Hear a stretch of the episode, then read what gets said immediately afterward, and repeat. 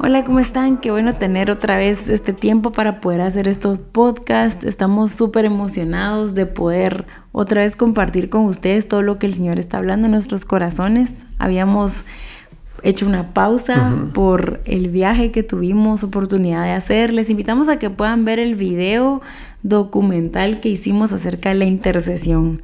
Les va a aparecer el link les invitamos a que lo compartan porque es un llamado a despertar a la iglesia a interceder. Así que está muy bueno. Y hoy vamos a continuar con la serie que habíamos estado teniendo acerca de las bienaventuranzas, acerca del sermón del monte y estamos muy emocionados de lo que el Señor va a comenzar a, hablar.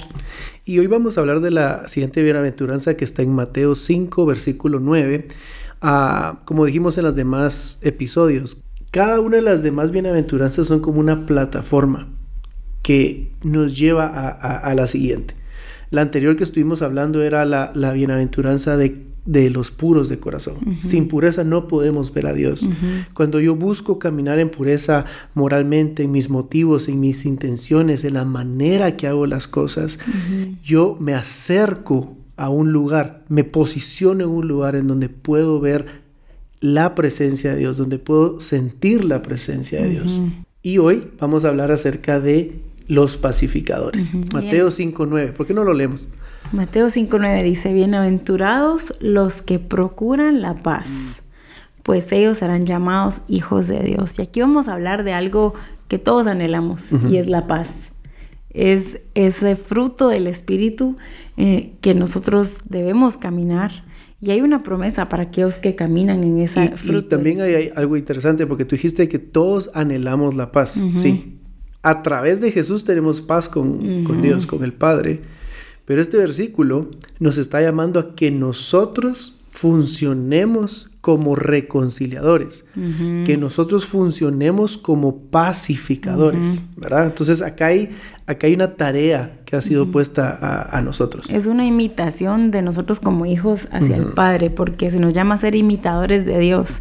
Y Él trajo reconciliación, Él que botó esa pared a través de Cristo de la enemistad que había y Él trajo reconciliación, nos reconcilió con el Padre. Así es. Entonces nosotros al ser pacificadores estamos imitando al Señor.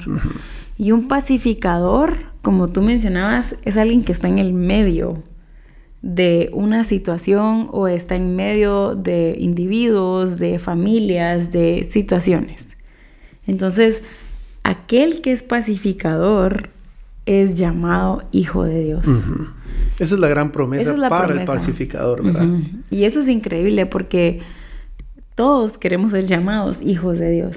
Ahora, un par de características que tiene un pacificador. Un pacificador se tiene que tomar el tiempo de conocer el corazón de las demás personas.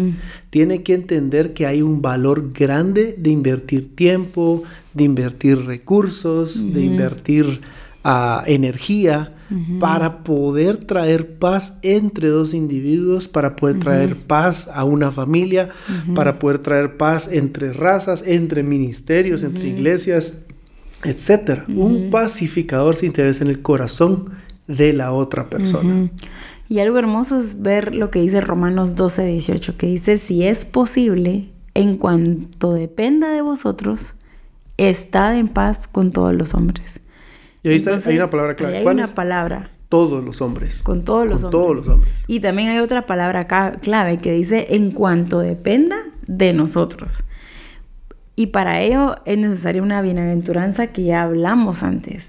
Y es la humildad. Necesitamos tener un corazón humilde que sea capaz de renunciar a la carne y poder tomar esa, esa característica del Señor Jesús, que Él dice, aprendan de mí que yo soy manso y humilde de corazón, es negarse a quizá uno querer tener la razón en algún momento y poder bajarse, ser humilde, tener un corazón em, conforme al corazón del Señor y caminar y entrar en esa humildad para poder traer paz. Por eso decíamos de que las demás bienaventuranzas son una plataforma que, que, sirve para construir para la siguiente, porque yo no puedo pretender caminar como un pacificador, como tú decías, Mm. si yo no estoy buscando la humildad. Me tengo que humillar ante el Señor Jesús, tengo que humillar a mis pensamientos, humillar mis planes, humillar, rendir lo que yo pienso eh, o considero de alguien más o de este grupo o de este ministerio y rendirme al Señor, caminar con ese corazón humilde y de esa manera yo puedo funcionar como ese esa persona que trae paz, ¿verdad? Y Como ese esto- pacificador. Y esto quizá va a involucrar no ganar un argumento en algún momento, con tal de poder entrar en esa humildad, entrar en esa reconciliación y caminar en humildad. Ahora, ¿será que siempre vamos a lograr encontrar la paz con todos? Ahí mismo lo dice, en cuanto dependa, En cuanto dependa de, de vosotros. vosotros. O sea, nuestra tarea es buscar la paz Ajá. y seguirla. La palabra de Dios dice que busquemos la paz y la sigamos. Proverbios 3.10 dice, ciertamente la soberbia concebirá contienda, mas Mm. wow. con los avisados está la sabiduría. O sea que aquí podemos ver la comparación entre ¿El orgullo? entre el orgullo y Ajá, la soberbia. humildad. Ajá. Pero también podemos ver la comparación entre alguien soberbio y alguien sabio. Pero alguien soberbio siempre va a estar buscando la contienda.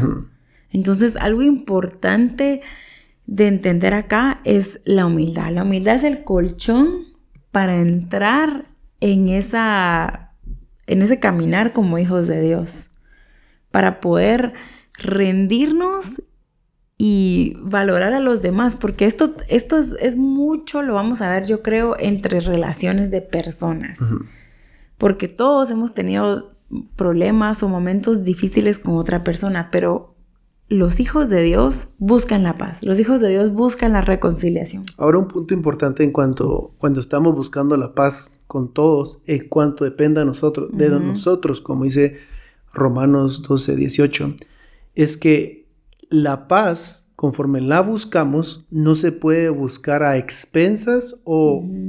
¿cómo lo puedo decir? ¿Cuál sería la palabra? Comprometiendo. Com- ajá, no puedo comprometer la verdad y la justicia de Dios con tal de estar en paz. En paz. Porque si yo solamente eh, quiero estar Mm. bien con todos y comprometo lo que dice la palabra de Dios, comprometo lo que es justo, comprometo su verdad y su palabra, entonces realmente no es una paz que viene de Él, Mm. sino simplemente estoy quedando bien con todos, creyendo que estoy en paz, pero realmente no hay una paz que viene dada por el Espíritu Santo. Mm, exacto. Y creo, quiero leerles un versículo que está en Salmos 89, 14 y dice, la justicia y el derecho son el fundamento de tu trono. La misericordia y la verdad van delante de ti. O sea, aquí vemos que el trono del Señor está, fun- está cimentado en justicia y en derecho. Y misericordia y verdad. Entonces, todo esto va de la mano. Y no podemos con tal de quedar bien con las personas, comprometer la verdad, la misericordia, la justicia, que son el fundamento del trono del Señor. Entonces, si yo quiero estar en paz con mi hermano, tengo que hacerlo a través de la misericordia, a través de la verdad, a través de la paz, a través de la justicia. Y, y- y todo lo que estás diciendo quiere decir de que la paz la tenemos que buscar siempre dentro del contexto de lo que es verdad y lo que es justo en su reino. Todo lo que hacemos tiene que tener esa plataforma, como tú decías, ese es su trono. ¿verdad? ¿Por qué no repetís el, el versículo? El versículo está en Salmos 89, 14. Dice, la justicia y el derecho son el fundamento de tu trono. La misericordia y la verdad van delante de ti. Mm, Entonces, qué hermoso ver cómo podemos también pesar los momentos en los que tenemos que obrar en reconciliación, porque tiene que ser todo de la mano. Siempre hemos hablado que el Señor es justo, es verdadero, es misericordioso, y todo es, va de la mano, es amoroso, y no podemos decir, bueno, vamos a comprometer la justicia con tal de poder estar en paz. Tenemos que, que pedirle al Espíritu Santo que nos guíe a caminar como esos pacificadores que por medio del discernimiento pueden eh, no comprometer la verdad, la justicia, la misericordia, porque el Señor es justo, es misericordioso, es soberano. Entonces, muchas veces hay un versículo que dice que el vínculo de la unidad es el amor. Entonces, cuando yo entiendo que voy a caminar en unidad y en reconciliación a través del amor de Dios, puedo buscar en su palabra toda la estrategia para poder caminar en esa paz que tengo que buscar y seguirla. Y luego dice el versículo, serán llamados hijos de Dios. Esa es la promesa para los que buscan caminar en esa reconciliación. Ustedes pueden ver el ejemplo de David. David obró como un reconciliador. Pero David, un hombre conforme al corazón de Dios, entendía cómo caminar en esta, en esta característica. Entonces, ser pacificadores es algo muy, muy, muy serio. De hecho, la palabra dice que nos dieron el ministerio de la reconciliación. Nosotros somos para reconciliar al mundo, o sea, a través de Jesús, mostrar a Jesús, para que aquellos que no conocen al Señor puedan venir a esa reconciliación. Ahora, hay una promesa para aquellos que caminan como pacificadores. Y la promesa está aquí en el versículo. Dice, serán llamados hijos de Dios. Yo creo que eh, esta recompensa, este premio, como la querramos llamar, debería ser nuestro anhelo. Yo quiero ser conocido como hijo de Dios. Yo quiero ser hijo de Dios. De hecho, si en este mismo capítulo, unos versículos más abajo, en el versículo 44 dice, pero yo os digo, amad a vuestros enemigos y orad por los que os persiguen. Está hablando de, hacer cosas que no, el mm. mundo no ve normales. No. Pero para que seáis, perdón, para que seáis hijos de vuestro Padre que está en los cielos. Mm. O sea que ama a tus enemigos orad por los que te persiguen para que seáis hijos de vuestro Padre que está en el cielo. Porque Él hace salir su sol sobre malos y buenos y llover sobre justos e injustos. Y sigue diciendo el versículo 46. Porque si amáis a los que os aman, ¿qué recompensa tenéis? Mm. ¿No hacen también lo mismo los recaudadores de impuestos? Y si saludáis solamente a vuestros hermanos, ¿qué hacéis más que otros? ¿No hacen mm. también lo mismo los gentiles? Por tanto, sed vosotros perfectos como vuestro Padre celestial es perfecto. O sea que cuando yo, como dice el versículo 44, oro por los que me persiguen, amo a mis enemigos, el mismo versículo 45 dice, para que yo sea conocido como hijo de vuestro Padre mm. que está en los cielos. Cuando yo camino como un pacificador, no solo del cielo me miran como este es hijo, sino que encima de todo aquí en la tierra, las personas que no le conocen a él van a decir, este tiene algo diferente.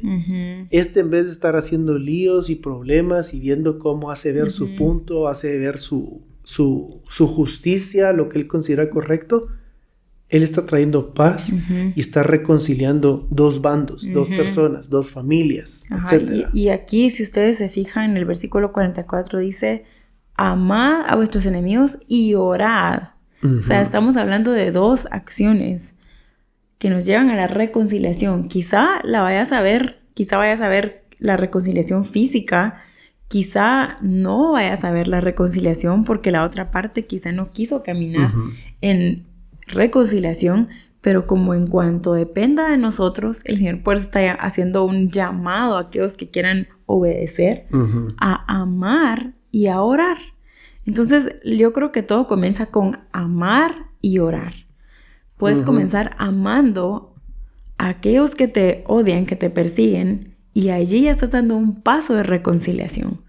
Orando intercediendo por aquellos que te persiguen es otro paso de amor, porque es un paso de humillarse a obedecer la palabra de Dios y es un paso de invertir tu tiempo, el recurso valioso que es el tiempo, de poder orar por quienes te persiguen. Y otro versículo que está en Hebreos 12:14 dice, buscad la paz con todos y la santidad sin la cual nadie verá al Señor. Entonces aquí vemos una conexión entre la paz y la santidad para poder ver al Señor. al buscar la paz con todos y la santidad, esto nos permite también poder tener una revelación clara del Señor, que nuestros ojos sean abiertos a ver al Señor. Y ahí donde está hablando de la, de la, persecución, esa es la bienaventuranza que vamos a hablar en el, en el episodio siguiente, pero te puedes dar cuenta cómo la plataforma de pacificador nos habilita para poder orar por aquellos que nos persiguen. Mm. Si yo no camino como un pacificador hoy, va a ser muy difícil que yo pueda bendecir a mis enemigos, que pueda orar, como tú decías, e interceder por los que me están persiguiendo si yo estoy siendo perseguido por causa de Cristo, para poder dar la talla y bendecirlos, primero tengo que practicar caminar como un pacificador hoy, aquí, en medio de mi familia. Caminar hoy como un pacificador en medio de mm. mis hermanos, en medio de la iglesia, cuando alguien se está peleando con alguien más. En vez de hacer bandos y, causar división, ser un pacificador. Porque yo entiendo que el Señor tiene un propósito para mí de bendecir a mis enemigos y orar por los que me persiguen. Pero hoy que tengo que practicar, ser un reconciliador, pacificar traer paz mm. en medio de, un lío. Así que oramos para que esta palabra traiga revelación a, nuestro corazón y podamos caminar en ser hijos de Dios, caminar en buscar la paz y seguirla, en ser esos reconciliadores que en cuanto dependa de ustedes y de nosotros podamos orar y podamos amar a los que nos persiguen, porque muy fácil amar a aquellos que nos que nos caen bien, pero aquellos que nos odian, aquellos que hablan mal de nosotros, aquellos que, que no nos hablan, quizá a esas personas nos está llamando el Señor a amar y a orar por ellos, para poder caminar como reconciliadores y ser llamados hijos de Dios. Así es. Así que oremos. Señor, gracias porque tu palabra es viva, Señor. Yo te pido para que hoy podamos caminar, Señor, como pacificadores Queremos buscar la paz, seguirla. Señor, oramos para poder bendecir a aquellos que nos maldicen, Señor. Orar, amar a aquellas personas que nos persiguen, Señor. Gracias porque hay una promesa para los que caminan en, en paz. Y es que serán llamados hijos de Dios. Así que gracias, Señor. Hoy recibimos esa promesa y determinamos en nuestro corazón caminar como pacificadores. Gracias Señor. Amén.